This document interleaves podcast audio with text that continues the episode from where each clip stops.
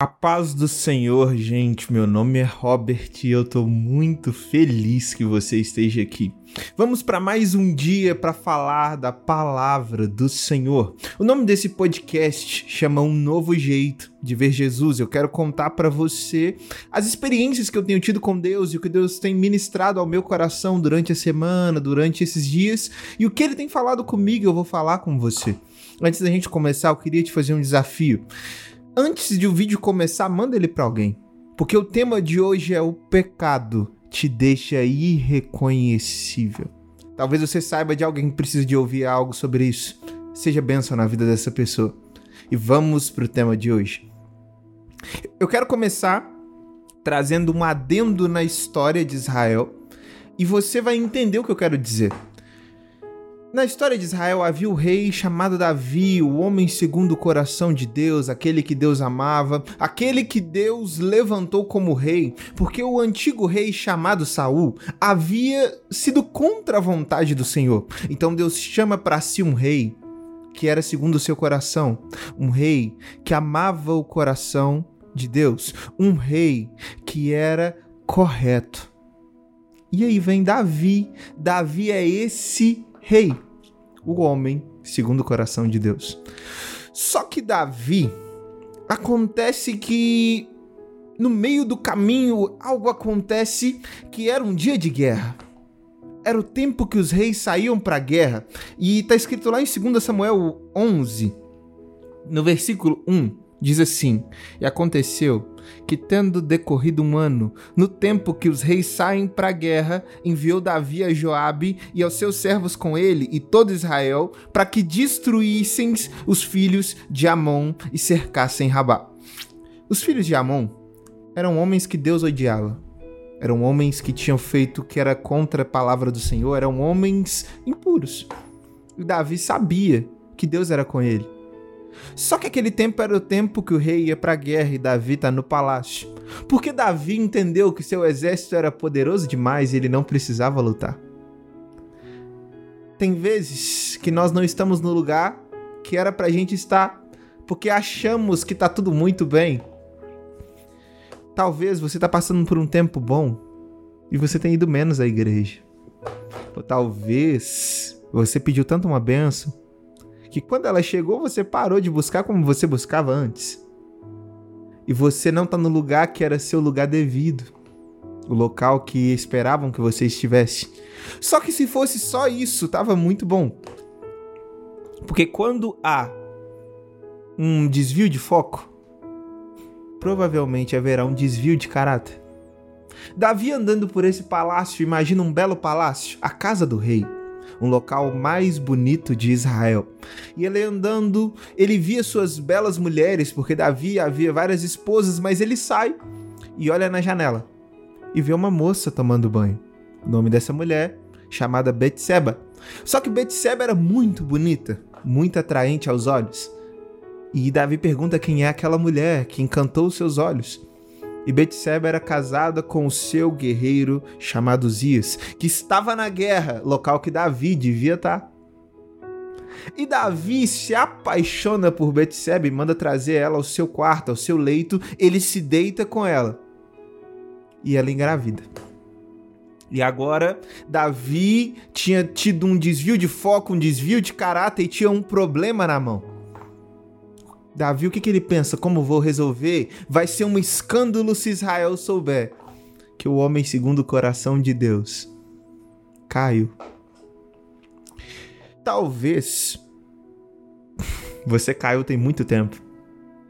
E você tem feito coisas para encobrir sua antiga identidade aquilo que você era, mas o pecado roubou de você. E você começa a pecar para encobrir pecados, mentindo para falar que você é alguém que você já não mais é.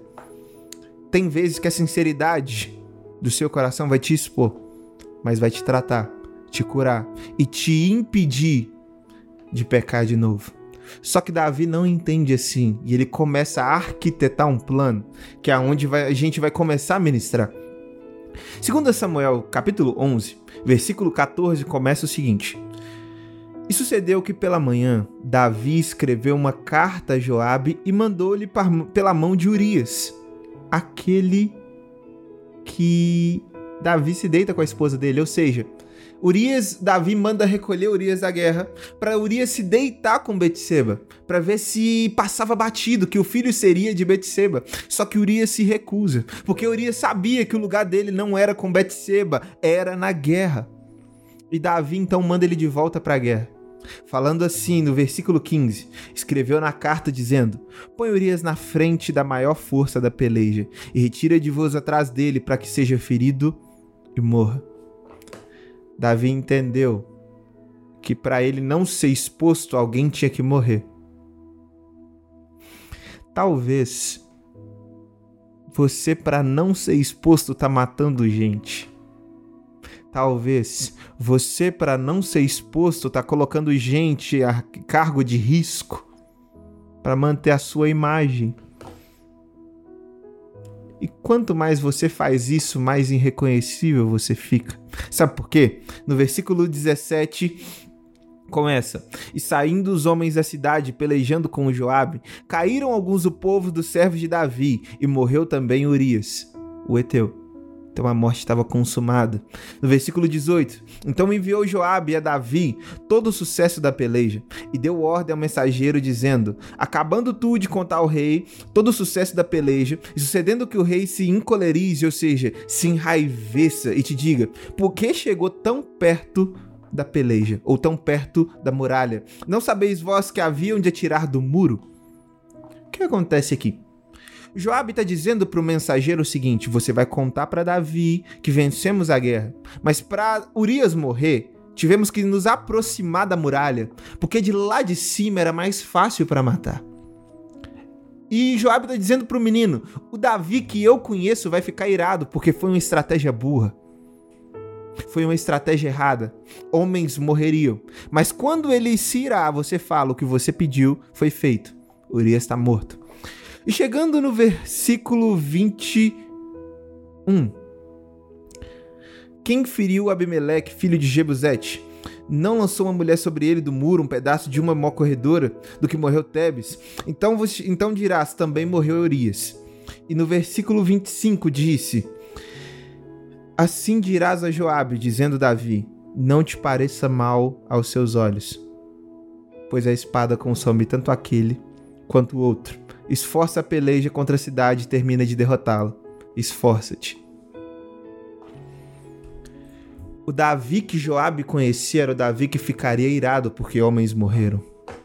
O Davi que Joabe conhecia é o Davi que ficaria irado por uma estratégia errada. O Davi que Joabe conhecia era o Davi que quando entendesse que a estratégia usada foi uma estratégia errônea, se iraria. Mas quando o seu objetivo carnal, o seu pecado foi saciado, ele fala: que isso não pareça mal. Tá tudo certo. É uma sensação de alegria, de alívio. E nós, por sabermos a história de Davi, não conseguimos reconhecer esse Davi. Talvez as pessoas dizem que você é algo que você não se identifica só que você faz porque você não consegue. E o pecado tá te tornando para você mesmo irreconhecível. A sua guerra não é contra as pessoas que falam de você, é contra o pecado que você tem feito, porque é o pecado que tira a sua identidade. Deus sabe muito bem quem você é. Você sabe o que Deus te chamou para ser, mas o pecado faz de tudo para roubar a identidade que Deus te deu. Porque enquanto o pecado rouba sua identidade, ele desvia o seu caráter. Desviando o seu caráter, ele faz você matar outros para que o seu ego, a sua carne seja satisfeita.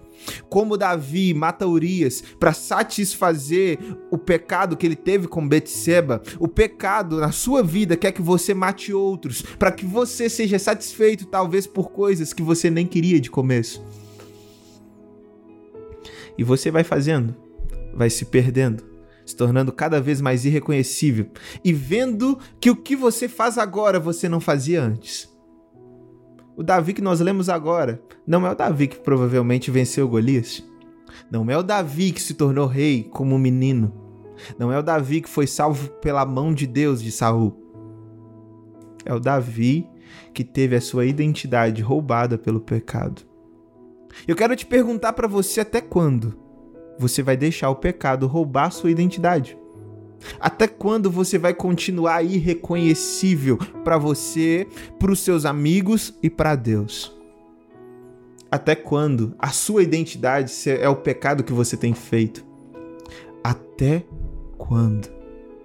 Você vai deixar quantas pessoas morrerem para encobrir o pecado que você tanto quer esconder?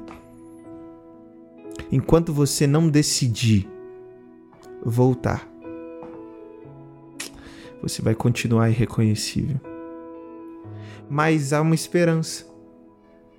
Deus, ele manda uma sentença a Davi, mas Davi se arrepende e Deus o perdoa.